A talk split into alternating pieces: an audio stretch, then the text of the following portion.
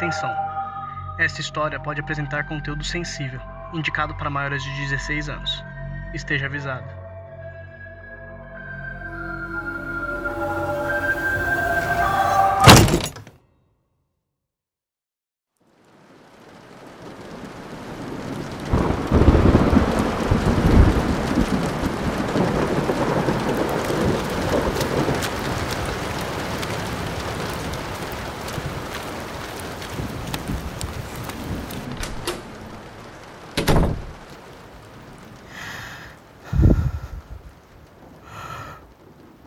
Que eu vou relatar aqui realmente aconteceu. Peço por favor que não continue a leitura pelos diferentes tipos de gatilhos que esse meu relato terá. Mas eu sinto que é minha obrigação, como escritor, escrever as coisas que eu vi e que aconteceram ao meu redor na noite deste domingo que passou. Afinal de contas, é sobre isso que se trata. Foi por isso que eu fui chamado e por isso que meu colega se suicidou. Não digo que é meu amigo, pois amigos não fazem isso uns com os outros. Mas logo encontrarei do outro lado. Então pare aqui se você não tiver estômago. Não será fácil. Primeiramente, eu gostaria de pedir perdão a Deus por tudo. Tudo que eu cogitei duvidar e, e fiz de ruim. Eu espero que ele me receba ainda de braços abertos, apesar de sentir na minha garganta que minha alma já não tem mais nenhuma salvação. Não vou mais me prolongar e até essa parte eu espero que ninguém realmente esteja lendo ou ouvindo, se quiser manter a sanidade. Lembre-se de mim como uma boa pessoa e orem por mim. Vamos lá, cara, vamos lá. No sábado, eu recebi uma mensagem de um colega que não falava comigo há anos. Mudei de telefone e pensei ter perdido o contato dele. A conversa estará disponível como capa desse relato, pode confirmar por ali. Nela, ele dizia ter conhecimento de que eu era um bom escritor e disse que tinha uma tarefa para mim.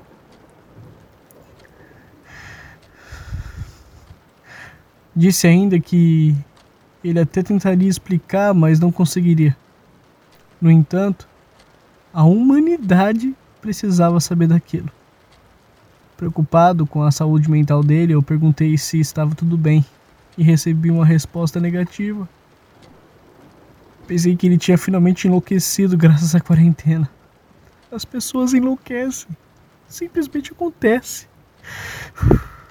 Vamos lá, vamos lá. Disse-me ele que iria se matar. Mas antes precisava me contar para que assim eu fosse o emissário de uma péssima notícia. Contou então sobre uma determinada igreja aqui em minha cidade, que fica no centro e é a maior da região. Eu sabia onde ficava.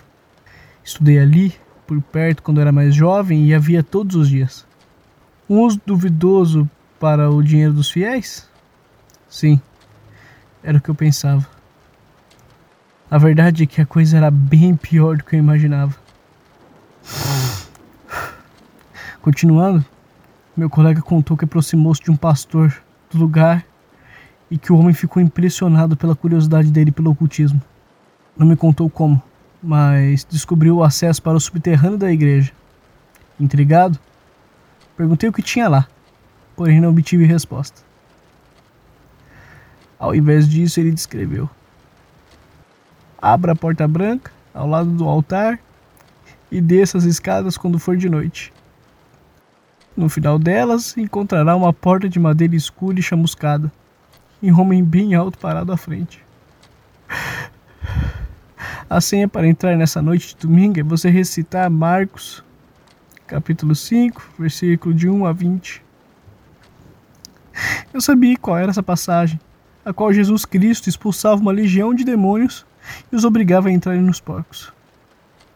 Eu não entendi o que estava acontecendo, mas não recebi nenhuma outra resposta. Meu colega terminou dizendo que, se me contasse o que eu veria, ao adentrar aquele lugar. Jamais iria e jamais poderia narrar às pessoas. Filho da puta! Foi a última vez que falei com ele. No domingo, de manhã, seus amigos e familiares publicaram em seu perfil mensagens de amor e carinho e lamentos por ele ter partido, por ele ter tirado a própria vida. Foi quando comecei a levar realmente a sério. Sem pensar nas consequências e munido de um celular e um bloco de anotações, me arrumei para arrumar a igreja. Oh Deus, Deus, Deus, Deus, Deus, Deus, Deus.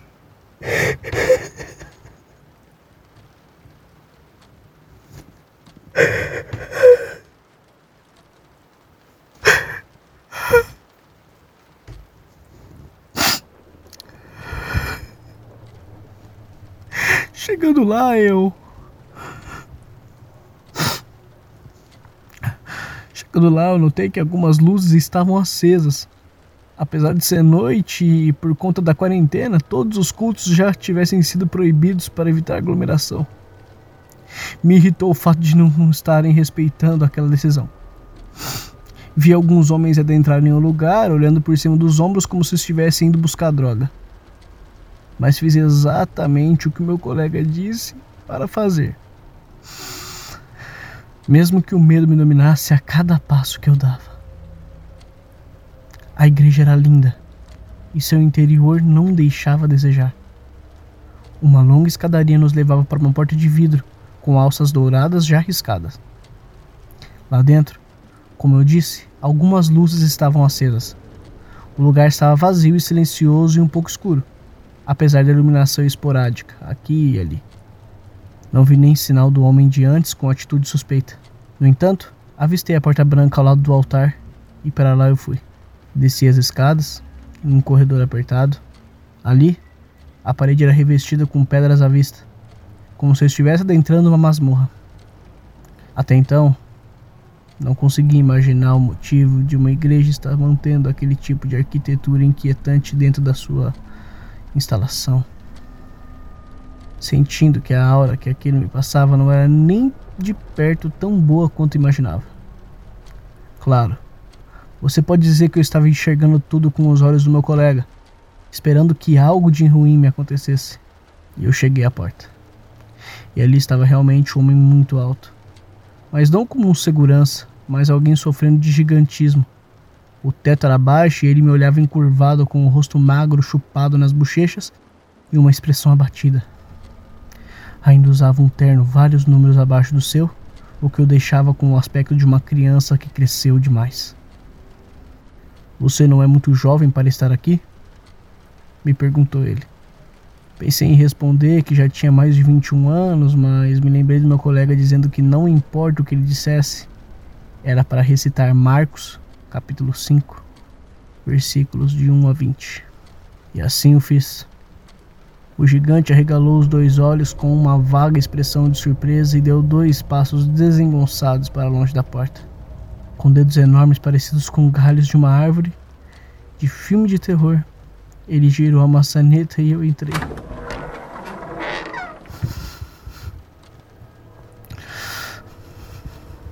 Era um lugar escuro com uma música muito alta e luzes vermelhas e azuis piscando em um ritmo psicodélico. Os fachos de luz pareciam vir de todos os lugares e, para o meu assombro, eu conseguia vê-los até quando fechava os meus olhos. Peguei meu celular para começar a gravar e documentar, mas descobri que alguma coisa ali dentro fez com que o aparelho piscasse na mesma intensidade das luzes azuis e vermelhas. Guardei no meu bolso, assustado, e olhei ao redor. Estava em um corredor. Já tinha visto algo daquele tipo uma vez em uma casa de swing que eu visitei. Achei meu colega idiota por ter se matado por uma casa de swing embaixo de uma igreja. Ainda que fosse errado, não era nada demais. E aqui é onde você, que insiste em continuar ouvindo, deve parar. Antes que eu narre o que eu vi na primeira porta, peço que pare. Por favor.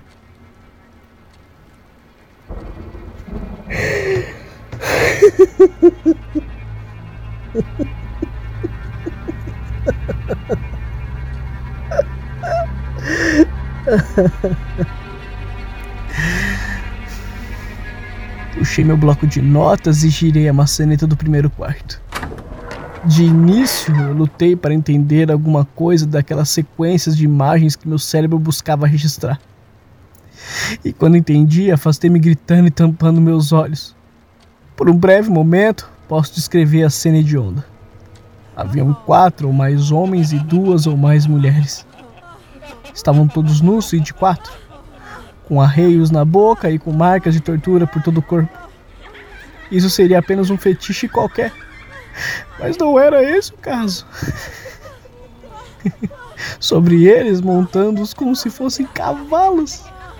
Havia pequenas coisas grotescas que mal consigo explicar. Tinha uma pele derretida e repuxada sobre ossos expostos, e olhos vermelhos que pareciam escorrer por uma face triangular. Sorriam e suas línguas bifurcadas explodiam por entre os poucos dentes humanos. Como eu disse, tinham a estatura de uma criança de três anos de idade e um deles arranhava as costas de uma mulher com tanta ferocidade que a carne ao redor da sua coluna estava exposta. A mulher gritava, mas eu enxerguei prazer nela. Foi tudo que eu percebi nos dez segundos em que observei aquela desgraça. Primeira vez, putinha? Perguntou uma daquelas coisas, aparecendo na porta com um sorriso que se alargava para além dos limites do próprio rosto.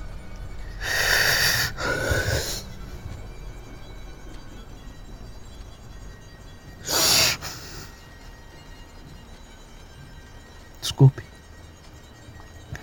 Corri para longe e escutei a porta bater com ferocidade. Não queria olhar para trás, com medo de ver aquela coisinha em meu encalço. Não consigo explicar o que era aquilo apesar de fazer uma ideia. Eram demônios. Hoje eu sei. Portanto, não perderei meu tempo buscando uma conclusão para a cena. Preciso terminar isso para descansar em paz. O máximo que minha alma conseguir. Decidi que era hora de ir embora e que toda aquela história de divulgar já era demais para mim. Mesmo assim, decidido como estava, senti que deveria continuar abrindo portas, determinado a encontrar alguma que me encaixasse perfeitamente. Eu sei, não é o tipo de pensamento que eu teria, mas revela aqui o que se passava em minha mente, não o que é certo ou errado. Assim, contrariando a mim mesmo, abri outra porta das inúmeras que seguiam naquele longo corredor umas mais distantes do que as outras, é verdade, mas mesmo assim me parecia um motel comum. Ali dentro vi homens. Inclusive um deles usava o chapéu de cowboy branco e pensei tê-lo reconhecido, mas não posso dar certeza. Olhando com desejo e com seus membros duros nas mãos para cinco mulheres nuas que dançavam e sibilavam como cobras. Seus seios eram fartos e redondos e seus rostos eram bonitos. Lindos, na verdade. Haviam tatuagens por todo o corpo, mas não era isso que chamava a atenção. As pernas eram peludas e terminavam em cascos de bodes, e os cabelos tentavam porcamente ocultar os chifres gigantescos que saíam de suas testas e davam voltas. Os homens riam e se masturbavam e aquela coisa as demoníacas se aproximaram e sentaram sobre seus colos. O homem com chapéu de cowboy chegou até a afagar o dos chifres sorrindo enquanto a outra mão deslizava pelo corpo humano e sensual daquela coisa. Logo associei aquela figura a Sucubus. E por pouco não entrei. Deus, o que estava acontecendo comigo?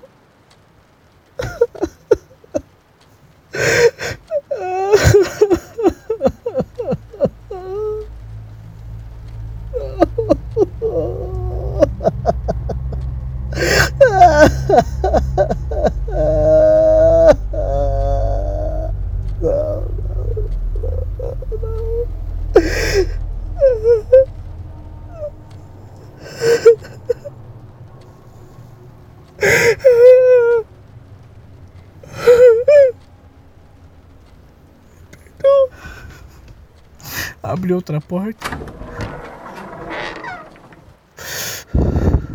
O homem surrava o outro até a morte, coisas horrendas, tentaculares, com pústulas por todo o corpo, negro como carvão, que explodiam em pus mal cheiroso e riam e bebiam alguma coisa que eu não me atrevi a olhar. Oh, do céu. Demorei a perceber que a pessoa que apanhava não deveria ter mais do que cinco anos. E seu rosto já começava a se transformar em uma massa sangrenta como uma torta de morango.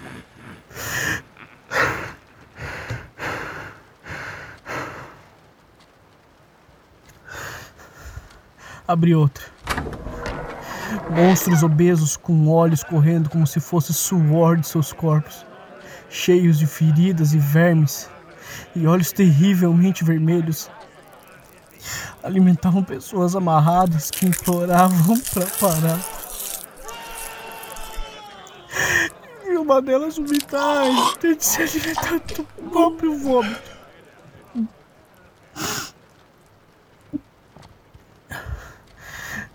Como que alguém se submetia àquilo?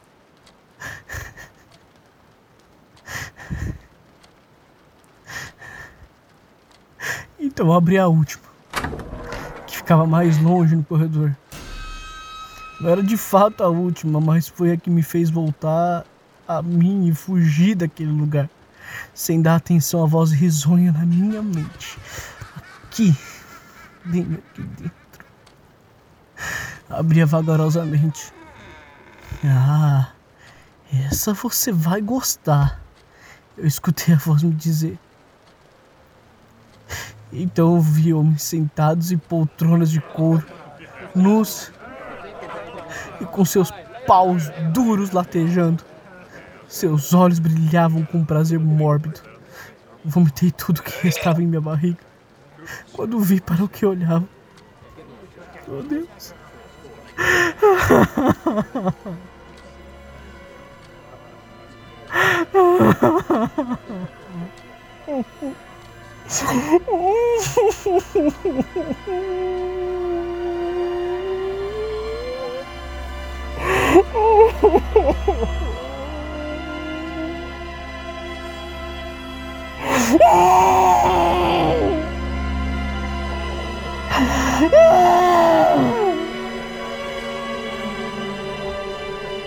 Um daqueles demônios magricelos com o corpo todo arrebentado por feridas abertas. Passava o cadáver de uma criança completamente nua por entre os homens que tocavam e tentavam se saciar. O demônio ria e em um determinado momento me encarou. Então fez um sinal com a cabeça e me mostrou a criança. Morta. Com a pele branca e seus órgãos genitais sangrando.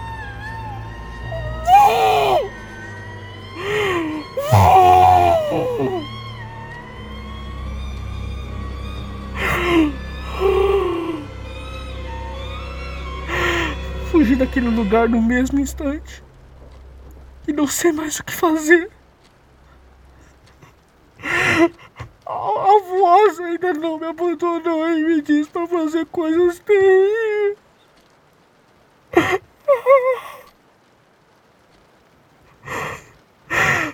Os móveis da minha casa se mexem quando eu escrevo e gravo. E senti por cinco vezes dedos grossos deslizarem pelas minhas costas. Me arranhando e me fazendo perder o ar. Não, não, não, não. É isso. Eu vou me matar. Não me resta esperança. Mas agora eu sei que estou alertando todos vocês. Acreditem em mim. Não vá àquela igreja. Não entrem naquela porta ao lado do altar. Não responda a pergunta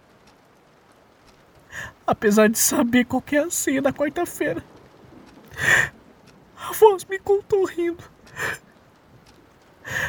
Aquele lugar é o inferno. Ou pelo menos uma parte dele.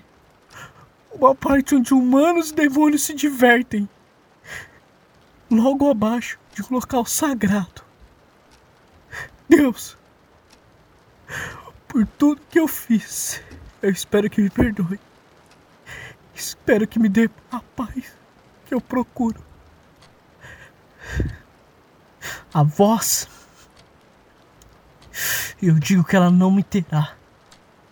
Mas não tenho tanta certeza. Deus. Deus, Deus, Deus. Deus.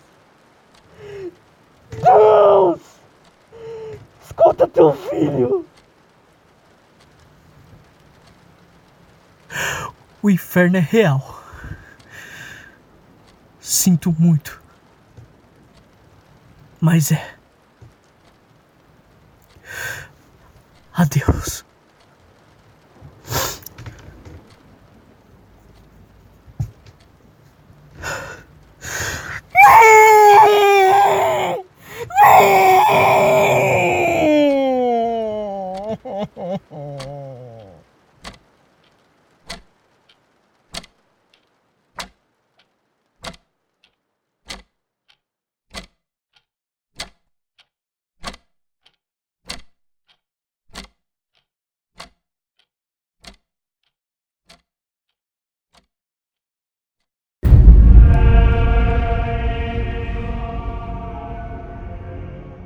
Relato para Ninguém. Um conto de Edson Shedd. Narrador: Edson Shedd. Desenho de capa: Anderson Oliveira. Edição e efeitos sonoros: Leandro José. Todos os direitos reservados.